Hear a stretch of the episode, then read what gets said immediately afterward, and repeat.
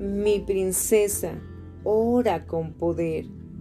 Tú eres mi ungida y tienes el poder de mover las montañas que estén obstruyendo el camino de cualquiera. Si te tomas el tiempo de orar, se liberará mi poder sobre las vidas de aquellos a los que coloques delante de mí. Yo soy tu rey, el que escucha tus oraciones. Como mi princesa y guerrera en oración, te he concedido la autoridad para acudir a mí, el Dios del universo, para pedirme que yo intervenga a tu favor.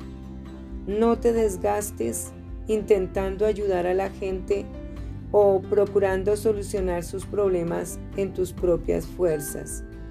Yo soy el que puede abrir caminos cuando parece no haber ninguno.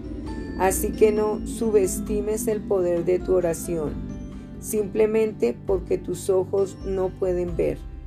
Clama a mí con fe y con la certeza de que yo acudiré en tu socorro. Con amor, tu Rey y el Padre de los milagros, Jesucristo.